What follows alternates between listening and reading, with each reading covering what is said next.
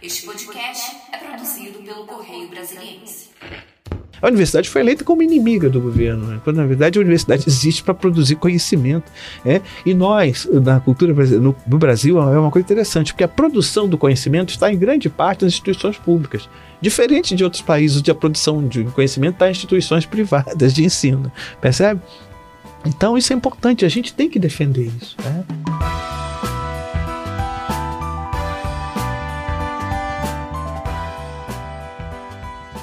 Olá, sejam bem-vindos e bem-vindas ao podcast do Correio. Hoje recebemos aqui o professor Nelson Inocêncio, primeiro vice-presidente da ADUMB, para falar de alguns temas importantes aí da educação, da Universidade de Brasília. Eu sou Mariana Niederauer, editora do site do Correio Brasiliense, e comigo aqui Thaís Martins, subeditora do site, para a gente bater esse papo. Muito bem-vindo, professor. Um prazer estar aqui com vocês. Prazer é nosso. Obrigada, Thaís, por dividir a bancada hoje. Obrigada, Mariana. Obrigada, professor, pela presença aqui hoje também. Obrigado. É, a gente queria falar, começar falando um pouquinho desse tema tão urgente agora, né, que é a questão dos cortes orçamentários que atingiram as federais como um todo, outras áreas, né, é, econômicas do país, mas é, a UNB está sofrendo também com esses cortes, né, professor? Sim. Como que a, a Dumbi enxerga essa situação? É, o nosso sindicato é, tem trabalhado no sentido de mobilizar e é, mobilizar não somente é, os docentes, os professores da universidade, mas também chamar é, é os estudantes, é, categoria estudantil, é, o corpo discente e também é, é, fazer parceria com o corpo técnico administrativo, porque é, o que está acontecendo hoje é uma violência, e é uma violência que atinge não somente o, é, o corpo docente, é uma violência que atinge a universidade por inteiro. Né? Então, nós é, estamos, primeiro, nesse trabalho, hoje, como, como é, é, do conhecimento de vocês, nós temos um ato em frente ao Ministério da Educação exigindo que o repasse dos recursos porque a gente não tem como fechar 2022. É, é conforme é, é, do conhecimento público, nós estamos, é, fomos afetados no, no, no, que há de mais básico na universidade, como o serviço de alimentação, o RU, é, o sistema de segurança, a, o pessoal de apoio, limpeza, as bolsas, as bolsas, é, pra, vocês sabem que tem as bolsas de, de permanência, né? as bolsas sociais que a gente chama, mas não somente elas. Nós temos também a questão do pagamento das bolsas de alunos que são é, que fazem pesquisa, tanto na graduação quanto no, no, nos programas de pós-graduação.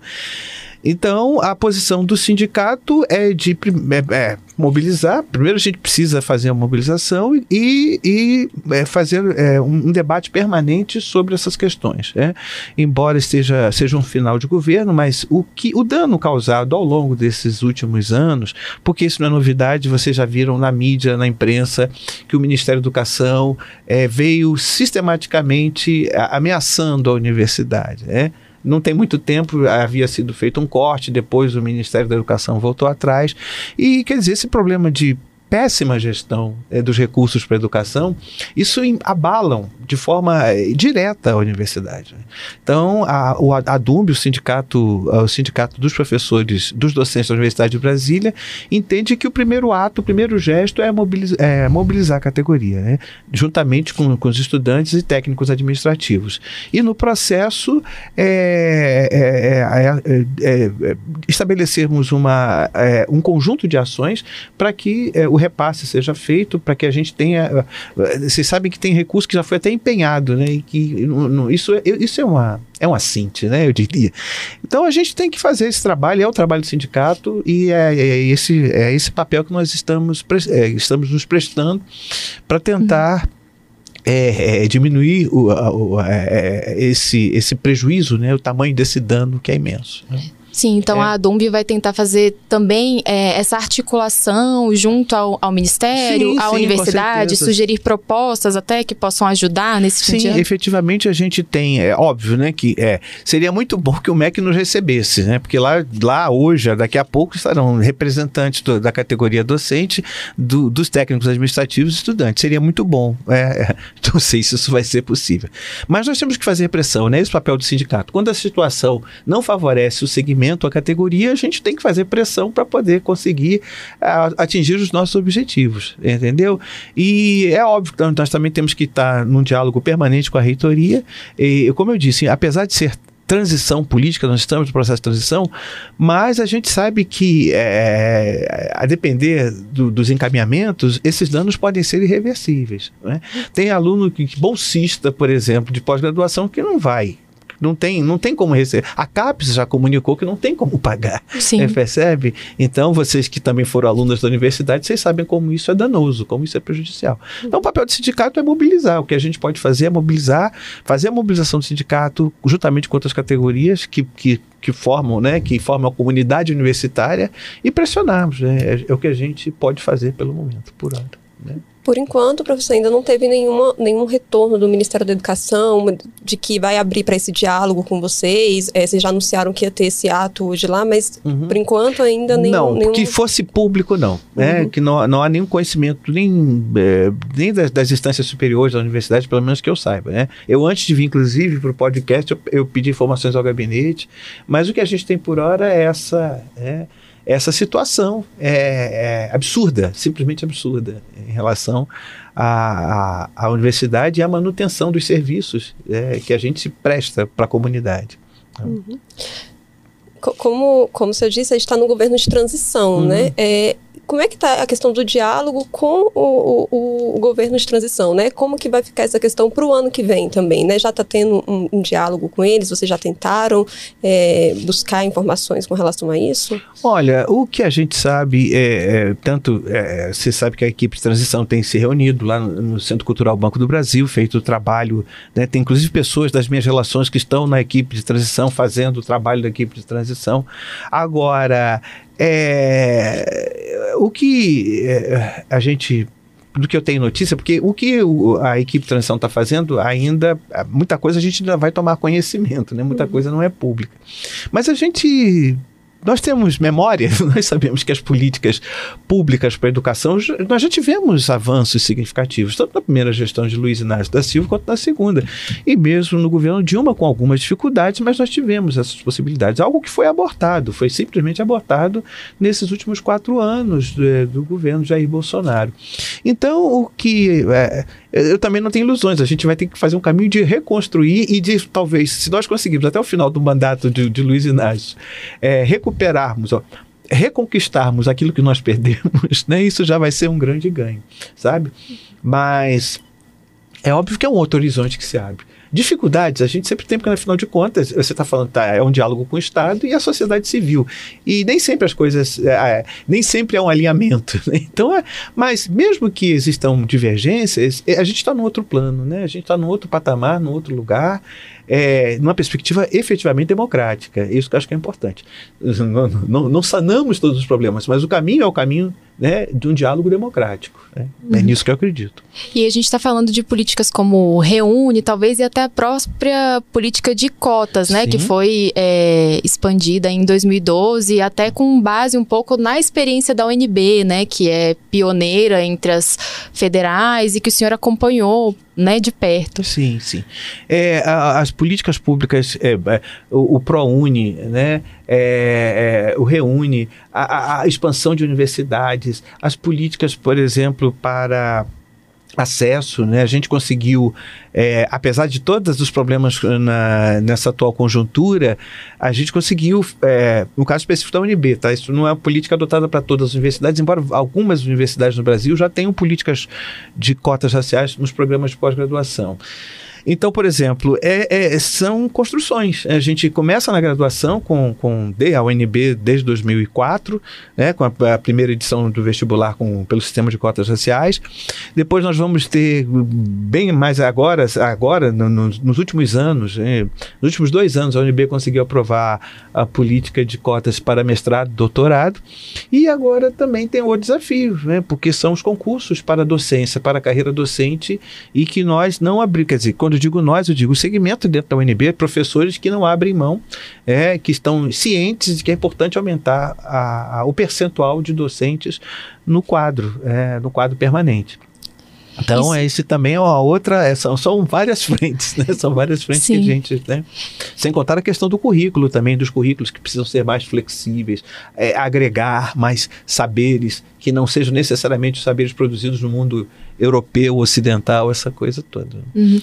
É, sobre a questão específica de vagas para docentes, a gente conversou ó, em outras oportunidades que Sim. existe uma dificuldade, porque geralmente os concursos são para poucas vagas, Sim, né? E você sim. não se consegue aplicar, né, aquele percentual de, de vagas para de cotas, né, é para verdade. negros, enfim, É. para É, e sabe, é, Mariana, eu acho que a gente pode, assim, se for por departamento sempre, vai ser difícil, porque vocês sabem, né? O concurso na área de comunicação, jornalismo, você tem um concurso específico para uma. É tudo muito, é, muito detalhado.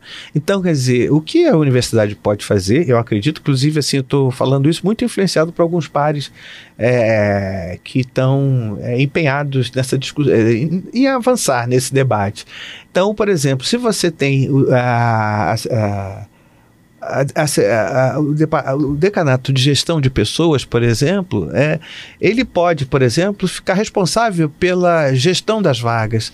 E aí, por exemplo, pode ser, ser que você não tenha para um departamento, mas você tenha para outro. Mas o quantitativo está ali para que é, é, o setor responsável pela gestão de pessoas faça faça a gestão dessas vagas, né? Então, ah, pode ser que não contemple todo mundo, mas de alguma forma você contempla. Agora, se ficar tudo repartido por unidade, acho que vai ser muito difícil, acho que a gente não vai conseguir avançar.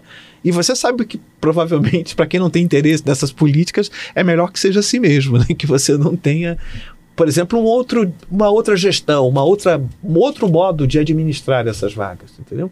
Mas se você, vocês estão entendendo que se eu coloco isso num conjunto geral, e aí a, acho que a universidade tem como tem um, um ela tem uma condição é, de poder dizer é, para onde vão essas vagas que vão ser disputadas por, por candidatas e candidatos negros e negras, entendeu? e, aí- e ainda assim colocar um percentual ali que vai garantir, né, esse, exatamente, esse acesso. essa- Exatamente, porque é, é uma política necessária, né, gente? Isso aí é.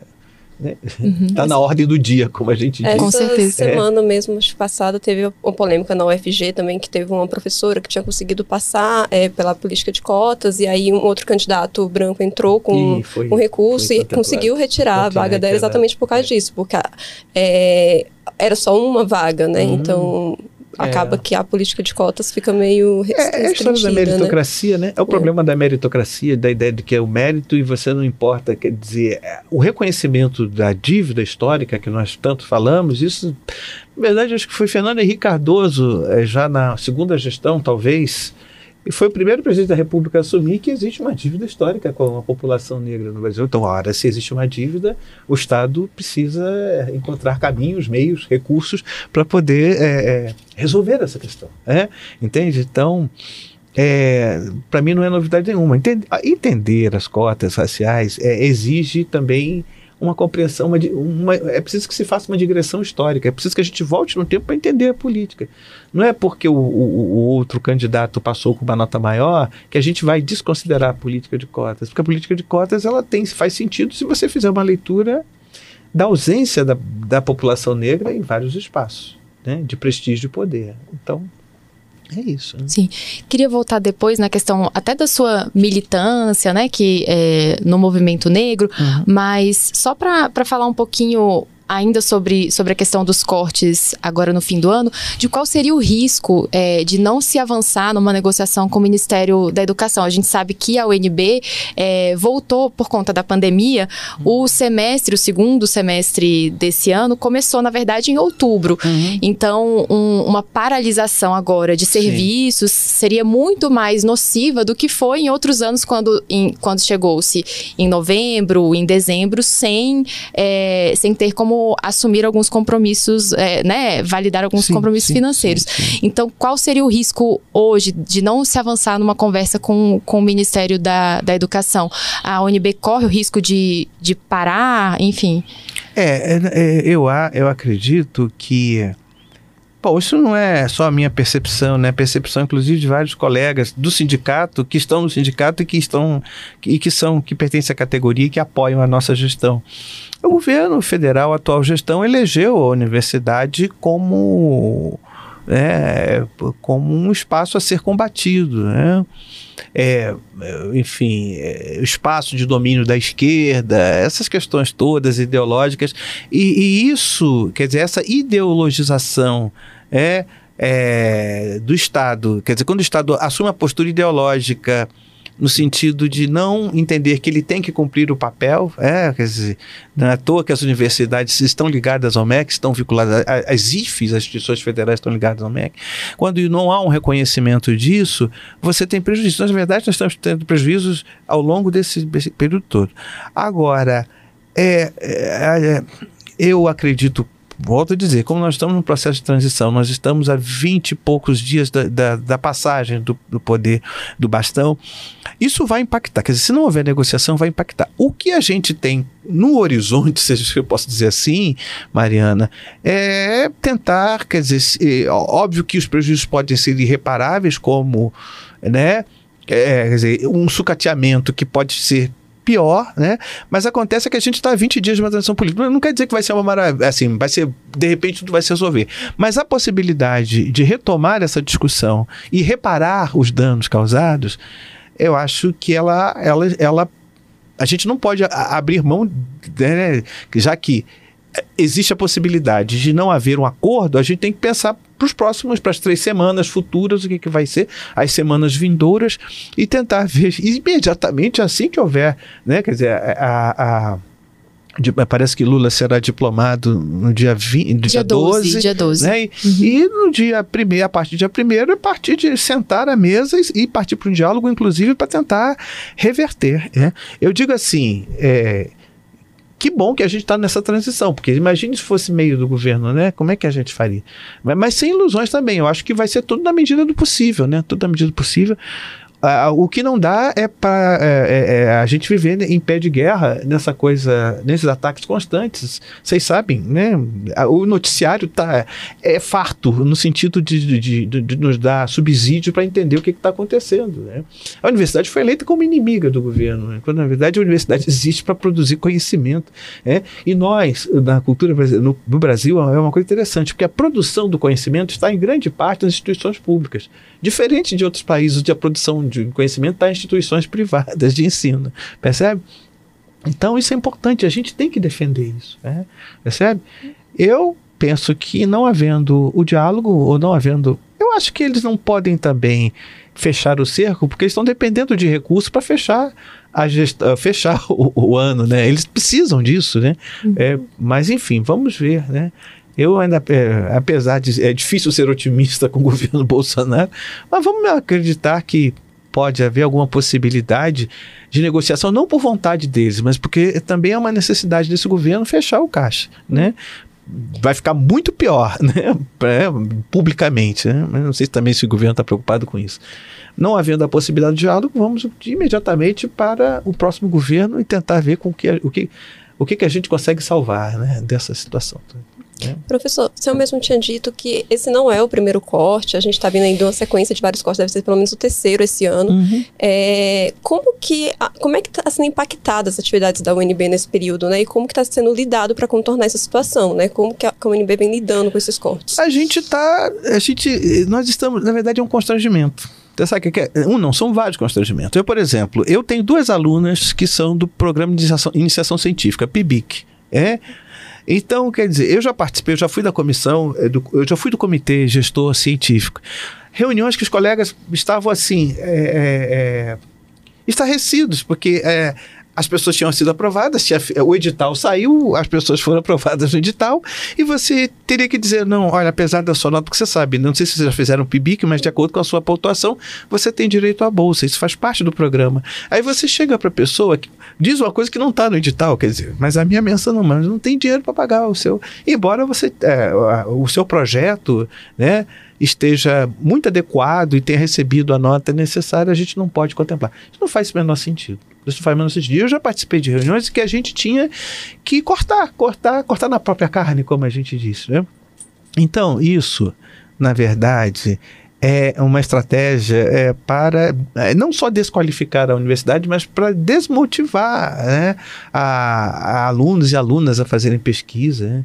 É, é, é, um, é uma coisa que é, é, afeta, afeta muito a universidade é, no que ela, porque o papel de uma instituição como a nossa é, é efetivamente é, proporcionar cada vez ampliar o acesso. É verdade que a UNB no passado é, ela não tinha, antes das políticas públicas de acesso, a gente não tinha tanta gente de diferentes estratos sociais, de diferentes condições dentro da universidade, mas é, não é só ter essas pessoas lá dentro, mas é oportunizar, é dar a essas pessoas condições de fazer pesquisa, de desenvolver o trabalho, né? entendeu? Então, é, esses cortes sucessivos, eles foram minando a universidade de uma tal forma né, que a gente, nos próximos anos, a gente vai ter que lutar para recuperar o que a gente perdeu. Por isso que eu estou falando para vocês, entendeu? Eu não estou pensando em nenhum ambiente ideal, em nenhuma situação ideal, mas eu estou pensando na, na, em reconquistar o que nós perdemos ao longo desses anos. E não foi pouca coisa, não foi pouca coisa, sabe? Sim, professor. Agora, voltando ao tema né, uhum. da, da sua militância no, no movimento negro, acho que é importante. Uhum. O senhor já falou né, que, é, em outra oportunidade em que conversamos, é, sobre como isso tudo começou, né? Uhum. Essa consciência uhum. é, lá na sua adolescência, no Rio de Janeiro. E, enfim, depois em vários momentos aqui já em Brasília, uhum. é, tanto momentos é, difíceis e, e tristes uhum. na UNB, né? Porque questões de preconceito, Sim. né? A gente teve a questão da, da, do incêndio na CEL, que foi bem sim, marcante, sim, né? Foi um episódio marcante. É, e, enfim, e, e, todo o acompanhamento do sistema de, de cotas, né? Como, que, que isso, qual a relevância disso? É, claro que um pouco óbvia na, hum. na sua vida, né? Como você poderia resumir? Bom, na minha experiência, eu acho que. Primeiro, eu, eu acho que é, a minha formação política, como né, a gente já conversou em outros momentos, Mariana, foi fundamental, porque, aliás, eu acho que isso é fundamental para a juventude. É, a gente está vendo hoje, nesse momento político tão estressante, e tão é, absurdo assim a ponto de você das pessoas não entenderem o, o, a, o, que tudo tem limite que tudo tem né que mesmo depois de uma eleição você perceber um comportamento que é na verdade uma espécie de uma de um mundo paralelo né? Então é eu particularmente é, eu, eu me sinto um privilegiado por ter tido a oportunidade de participar de grupos políticos em, em, em, que tinham diferenças geracionais. Né? Eu era muito novo, mas tinha pessoas que naquela época já estavam nos 28, nos 30, nos 40, e aí eu estava interagindo com essas pessoas. Esse debate é importante, nessa né? troca de ideias. E intergeracional, sabe? Porque você, por exemplo, você, você hoje, você está num, num, num momento da sua vida e você tem outras, por exemplo, se fôssemos falar da do ativismo feminista, né? Você certamente tem mulheres de, de 60 anos que tem muito para conversar, para trocar, para dialogar. Então, acho que essa coisa do, do, do, diálogo intergeracional, acho que é muito importante. O movimento negro me permitiu isso, sabe? E hoje e, o contrário é. acontece também do senhor é, estar em movimentos em que tem jovens, sim, o senhor dialoga. Sim, às vezes eu falo assim, eu digo assim, a questão porque nós, todo mundo que, que, sofre violências, e vocês sabem, porque mulheres também são alvos de violência, a gente fica pensando assim: eu estou revoltada, estou revoltada. É, é fato e isso é, é per, perfeitamente compreensível. Agora a questão é a seguinte: como é que eu lido com a minha revolta? Como é que eu potencializo a minha revolta? Essa questão. Porque se eu simplesmente ficar revoltado, socar a parede, gritar, isso não vai. Né? né? Ou então, às vezes, pode até, eu posso até ser mal interpretado, mas mas eu posso, eu posso potencializar a minha revolta. Né? Então acho que o grande desafio é esse. E isso é fruto também dos debates, dos diálogos, das discussões. A gente amadurece. Amadurecer a revolta não é se tornar subserviente. Amadurecer a revolta é saber como você vai fortalecer esse, isso que te deixa indignado lá dentro, sabe? E o movimento negro me deu isso seguramente a partir dessas experiências. A universidade também, os diálogos que eu consegui estabelecer. Eu tenho 30 anos de UNB, né? Eu fui técnico de 92 até 95 e comecei a, a, dar aula, na verdade eu comecei a dar aula no Uniceub, que hoje é Uniceub, naquela época é CEUB 94, e depois eu fui, fui chamado, tinha passado num concurso da UNB, fui chamado em 95. São 30 anos de universidade com muitas experiências, sabe? Muita coisa importante como você disse, tem, né, tem, tem coisas agradáveis, tem de sabores, mas eu acho que interessante é que dentro da universidade eu também encontrei espaço para me articular com as pessoas que são, né, que são parceiras, que são. Né? E a universidade tem as suas conquistas, tem as suas limitações, tem as, como, é, como é isso, né? A gente sabe que, que instituição pública, muitas vezes, acontecem coisas que não são do seu agrado. Ah, por outro lado, você está ali dentro também para trabalhar para que as coisas, para que haja avanços, para que haja conquistas, entendeu? Então eu é, todo esse meu processo dos 17 aos 61 né, é um processo que eu, eu, eu, particularmente, se pudesse fazer uma análise, Mariana, eu diria que é. Cara, eu acho que foi extremamente enriquecedor. Tem sido extremamente enriquecedor, porque eu continuo aprendendo, eu continuo fazendo, eu continuo nessa nesse caminho, né? Nessa Sim. perspectiva. Hoje né? o senhor é professor do Instituto de Artes, isso, né? Do IDA, é isso, é importante. É, isso, é, Instituto de Artes. É. Eu uhum. sou do, do, Departamento de Artes Visuais. O IDA tem, é, tem além, tem quatro cursos de graduação, né? Música, é, artes cênicas, artes visuais e design, e tem, e tem quatro programas de pós-graduação. Não, acho que tem cinco, porque tem o Prof. Arts também. Eu acho que tem o, o programa de pós-graduação do desenho industrial, das artes visuais, das cênicas, da música, e acho que tem um quinto, que se não me engano, é o Prof. Arts, que é um mestrado profissionalizante né, em artes. Né? Uhum. Como você disse, o senhor está já há 30 anos na UNB, né? Então você é. viu uma grande transformação na universidade durante esse tempo, que nem a gente estava falando política de cotas, é, o, a, a a, os alunos da, da, universidade mudaram muito, né, uhum. durante esse período. Uhum. E, e, a universidade, ela sempre sofreu muita crítica por ela ser muito distante da sociedade, estar tá uhum. ali muito, principalmente aqui em Brasília, que a, a UNB fica realmente mais isolada. É, o senhor acredita que essa mudança, ela tem essa mudança no perfil dos alunos, né, tem melhorado isso com que a, com que a universidade ela esteja mais próxima é, da sociedade como um todo e que a, que a, sociedade consiga enxergar a universidade de uma outra forma também, né, mudar a forma como a sociedade vê. Sim, eu eu tô, inclusive, talvez é, você se graduou já tem algum tempo, né, mas hoje a gente está num debate que está sendo, enfim, a gente está discutindo uma questão que está é, que tá mobilizando a universidade inteira que é a curricularização da extensão. É, quer dizer, ou seja, a gente conseguir agregar atividade de extensão ao currículo. É, e é óbvio que aí tem um quebra-cabeça, porque todas as unidades estão tendo que repensar em termos curriculares como isso vai acontecer. Por outro lado, eu acho importante porque você sabe, eu não sei se você chegou como aluna de graduação a fazer participar das atividades de extensão, mas a extensão ela é fundamental para estabelecer esta conexão entre sociedade e universidade, no momento que os estudantes podem estar em contato direto com a comunidade. Então, eu acho que nós precisamos fazer muito mais, tá? Acho que a gente precisa fazer muito mais. É, e acho fundamental que isso é, seja pensado, porque no momento de crise como esse que a gente está vivendo, é óbvio que a sociedade se pergunta: é, mas a universidade é para quem? Para quê? Etc e tal. Olha, por exemplo, com a política, com a, com a 12.711, que é a lei das cotas, que na verdade é cota da escola pública, ela, ela, é, a ênfase dela é na escola pública, com recorte para pretos, pardos e indígenas, você está tendo um crescimento substantivo. Quer dizer, você sabe que é, é, quem é candidato às cotas é, da escola pública? Quem fez o ensino médio você pode até nem ter feito o ensino fundamental na escola pública. Se você fez o médio, você pode se candidatar. E olha, gente, eu posso dizer para você seguramente. Eu, eu inclusive, sou, dou aula à noite. Eu sou professor noturno. Hoje à noite eu vou dar aula. Né?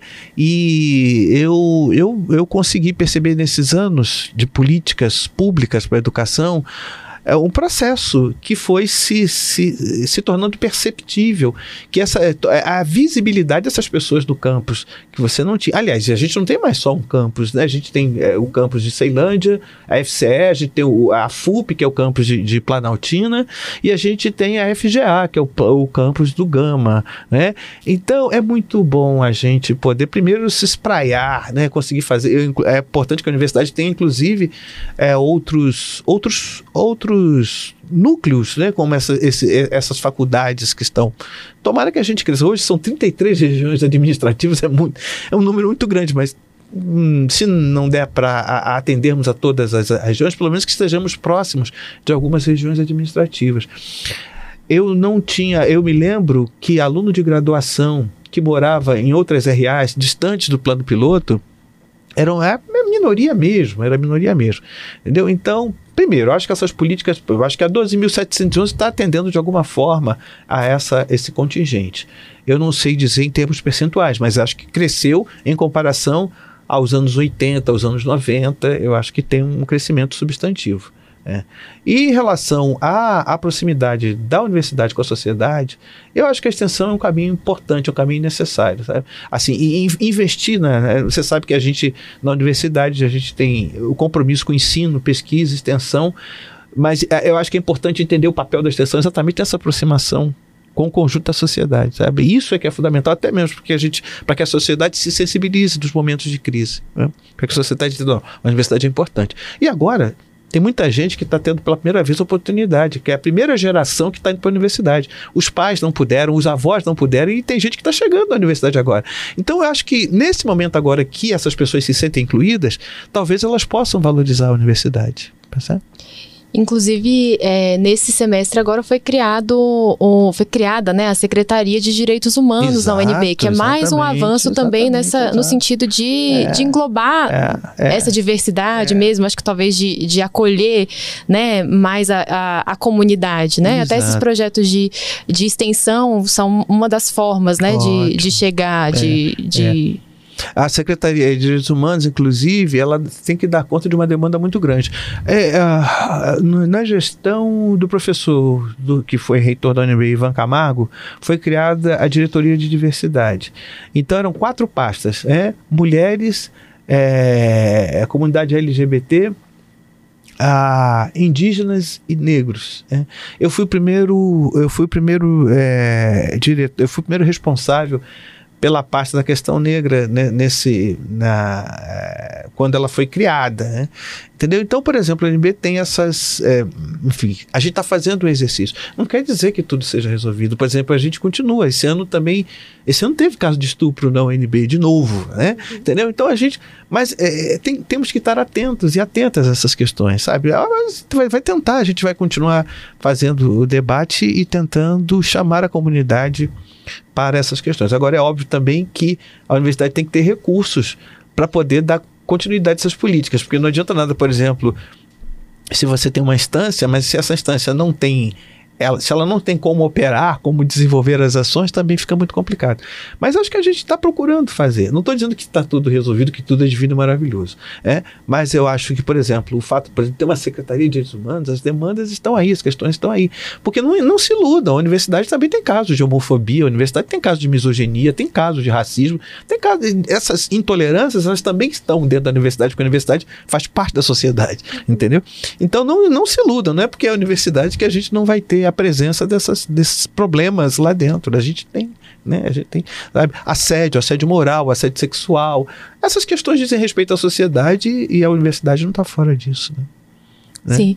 O senhor comentou antes da gente começar que participou esse ano também do, é, da celebração dos 10 anos da, das, das cotas, cotas no, no Congresso. No Congresso, né? uma sessão conduzida pelo senador Paulo Paim, é, companheiro Paim, né? Sim. E, e qual é a sua avaliação, né, desse, desses 10 anos? A gente é, conversou sobre isso, acho que o senhor tem até um olhar crítico, sim, né, sim. com relação é. a, a, essa política que é adotada hoje, né, isso. nacionalmente.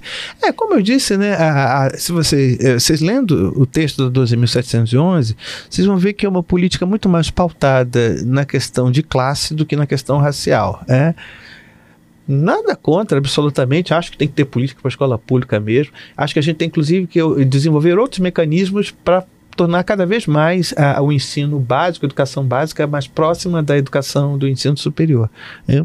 Mas a gente não pode confundir as coisas. Classe e raça são categorias distintas e, e acho que no meu entendimento e de outros parceiros, parceiras, é, a, é, a, na, quando você faz uma interpretação da, da 12.711, você percebe que existe uma sobreposição da classe à raça. E a classe, a, a raça não está subordinada à classe, por quê? Né? Porque, por razões óbvias, o racismo, como já tem sido dito aí, é estrutural. Classe estrutura a sociedade, mas raça também estrutura, gênero estrutura a sociedade brasileira. Então, é, já entendemos que sociedade brasileira não é estruturada somente por classe Né? Existem vários existem alguns caminhos que mostram como a sociedade brasileira se estrutura. Né? Então, acho que a gente precisa ter o cuidado, a atenção e a questão básica também é de é, evitar as atitudes, a, as atitudes, os atos fraudulentos. Né? Muita fraude que, que ocorreu é, desse, eu não digo somente em relação ao NB, em relação ao de, de modo geral, porque enquanto você só tem autodeclaração e não tem banca de heteroidentificação, isso é um dano. Felizmente a UNB, ufa, conseguiu superar isso. A gente começou, quer dizer, olha só que coisa curiosa, a gente começou com uma comissão que é, fazia a, a, a heteroidentificação, a heteroidentificação nos programas de pós-graduação, mas a gente não tinha isso na graduação, porque, na verdade, esse movimento começou na pós-graduação. Hoje a gente já tá, já tem as condições, já a comissão, a COPEA foi uma comissão criada para lidar com isso. Então hoje a UNB volta, felizmente, a ter banca de heteroidentificação, na graduação, já tinha na pós, agora ela passa a existir na, na graduação. Isso é muito bom, porque ainda que você tenha algumas, alguns casos, algumas judicializações, é melhor assim do que deixar correr solto, livre. Imagine, a pessoa se autodeclara, ela não passa por nenhum processo de verificação dessa autodeclaração, aí isso, isso realmente prejudica, como a ONB, inclusive, chegou a cancelar matrículas, né?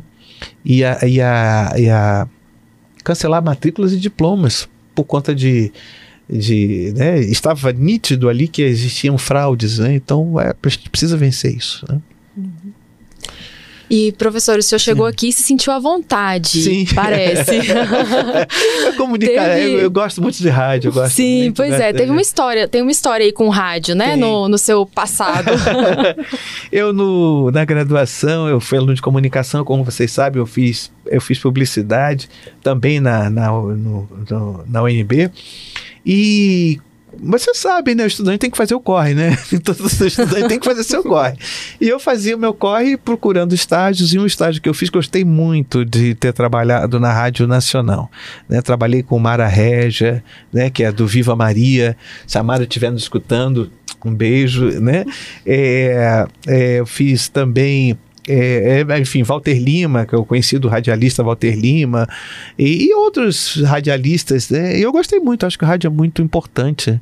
Acho que, acho que o, rádio agrega, o rádio, e ainda é um importante, né? um importante veículo de comunicação na cultura brasileira. Né? Um país desse tamanho, sem rádio, não, não, não teria como. Né? É isso. Sim, com certeza.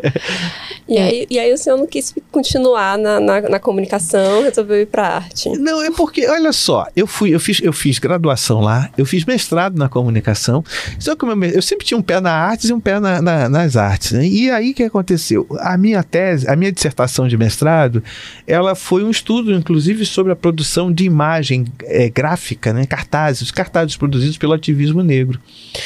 E, e aí eu quando surgiu o concurso, estava terminando o mestrado, e aí surgiu um concurso na área, eh, na área de artes. É, é, era o curso do, do, desenho industrial, que na época, no curso na época se chamava desenho industrial, e era programação visual e tinha a ver com o que eu fazia, porque na publicidade, na área de publicidade, eu queria trabalhar com criação, né? Eu queria trabalhar com criação e que está tudo conectado, arte gráfica, né? as artes gráficas, essa coisa toda. E como surgiu o concurso na época, não tinha possibilidade, no, no momento, naquele momento tinha surgido esse, esse concurso e eu reuni as condições para fazê-lo. Aí eu fiz o concurso, é, é passei, e, e, curioso que aí, como eu não passei, eh, eu passei numa uma, classificação abaixo do, do, dos primeiros colocados, então fiquei na expectativa, como você sabe, no né, concurso público a gente fica na expectativa da vaga. Aí surgiu uma vaga, mas a vaga que surgiu foi interessante que era não era para o curso de design, era para o curso de é, licenciatura em artes. Eu falei, eu vou fazer isso, eu vou fazer esse caminho, né? Porque eu já tinha sido aluno de arte na graduação também. Mas eu, na verdade, eu, eu lido bem, tanto com a comunicação quanto com as artes. Eu, para mim, eu me sinto muito à vontade mesmo, porque eu gosto, né? Eu acho que a comunicação, sobretudo quando a gente fala, pensa a comunicação dos movimentos sociais, eu acho que isso é tão importante, sabe? Isso é tão necessário. E o campo das artes é tem a ver com essa coisa do, do da aprendizagem a partir da estética, né? a partir do senso estético. Eu acho que é importante. É, muita gente não entende que as artes possibilitam a aprendizagem, né? que existe produção do conhecimento nas artes. Então, eu me sinto à vontade tanto para poder pensar, discutir a, a, produção no campo da comunicação, quanto no campo das artes. Eu acho que isso é.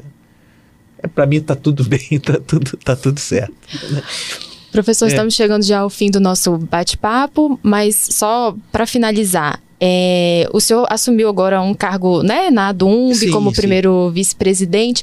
Quais vão ser as pautas né, para esse, esse próximo período, para esse para esses próximos anos da, da entidade, né? A ADUMB, a Associação dos Docentes da UNB. Sim, nós temos 16 eixos é, é, é, programáticos, é muita coisa, mas a gente pretende dar conta disso. A nossa gestão, a nossa presidenta é a professora Eliene Novaes, uma mulher negra também, à frente do sindicato, percebe? E nós temos no nosso projeto, um, um, dos, um dos pontos é, principais, um dos nossos eixos fundamentais é, é a, a, defesa da diversidade, né? ou seja, dos direitos né? e o reconhecimento das diferenças.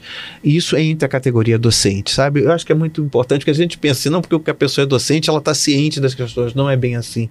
Muitas vezes você tem pessoas que continuam, mesmo sendo docentes, não tendo compreensão de que alguma, muitas coisas mudaram. Né? Então, as pautas, por exemplo, as pautas sobre todas essas questões que a gente falou aqui, dessas fobias, dessas intolerâncias, a gente pretende dar ênfase a isso. A gente pretende, eu, por exemplo, estou ligado a um GT é um grupo de trabalho que discute classe, que discute gênero, que discute é, é, a questão étnico-racial, percebe? E, inclusive, é, no Andes, que é o Sindicato Nacional, a gente tem essa discussão no, no nível macro, entendeu? Então, acho que é importante entender isso. Né? O nosso sindicato ele tem uma proposta de uma gestão é, é, comprometida com, obviamente, com os interesses nossos da, da categoria, mas sem abrir mão de um posicionamento político, é, é, é, em defesa da democracia, né? Nós somos de esquerda, não tem menor prurito em dizer isso. Nós somos um, né, um segmento a, a, que acompanha é, que acompanha essas é, essas discussões em, em, defesa de uma sociedade democrática, percebe? E pois aqui não daria para falar dos 16 eixos temáticos, mas a gente tem um, um, projeto que é efetivamente de valorização. Nossa categoria está muito, está é, é, se sentindo muito desvalorizada. A gente precisa pensar a recomposição da carreira docente. A, a carreira docente, assim, né, nós paramos no tempo. Então, não é, só, não é só reposição salarial, é reposição salarial e recomposição da carreira. A carreira precisa ser pensada.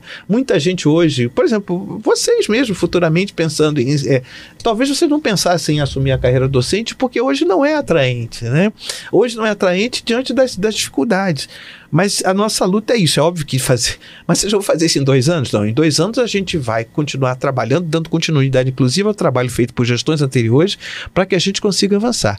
O cenário Volto a dizer, como a gente estava falando antes, não é um cenário, não é um mar de rosas, né? mas é um cenário que permite pelo menos você sentar e debater com, com a futura, o futuro ministro da Educação em novas bases. Né? Como é que a gente vai fazer? Porque, por exemplo, há anos nós estamos reivindicando uma, uma melhoria da qualidade né? é, é, é da no que se refere à, à condição docente, percebe? Então, é, é, é chegada a hora da gente tentar fazer esse movimento. Acho que o, Lula fez um, um, trabalho muito grande e importante de expandir as universidades públicas, né?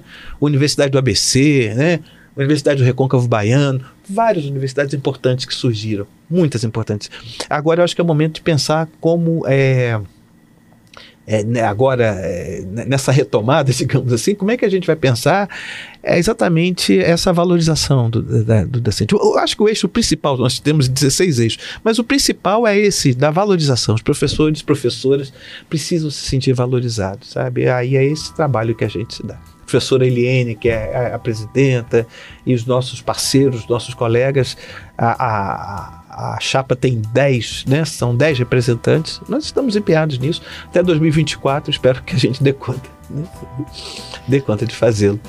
Né? Professor Nelson Inocêncio, muito obrigada pela presença. obrigada, professor, pela presença, pelo bate-papo, foi ótimo. Eu que agradeço.